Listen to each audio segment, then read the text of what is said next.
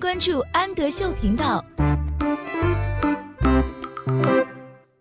Hello，小朋友们，欢迎收听安德秀频道，我是安仔妈妈。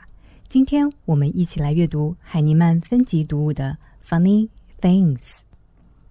Funny 表示有趣的，Things 是东西。这本书里有很多很多有趣的东西，我们一起来看一下吧。Funny Things。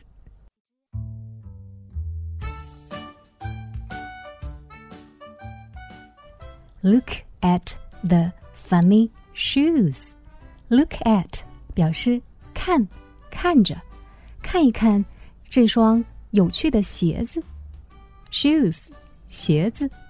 Look at the funny shoes. Look at the funny socks.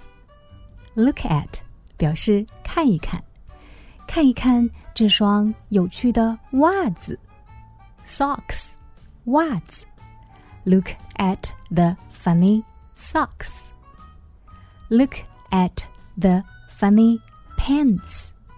看一看这条有趣的裤子。pants 裤子。Look at the funny pants. Look at the funny shirt. 看一看这件有趣的衬衫。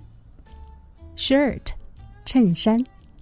Look at the funny shirt.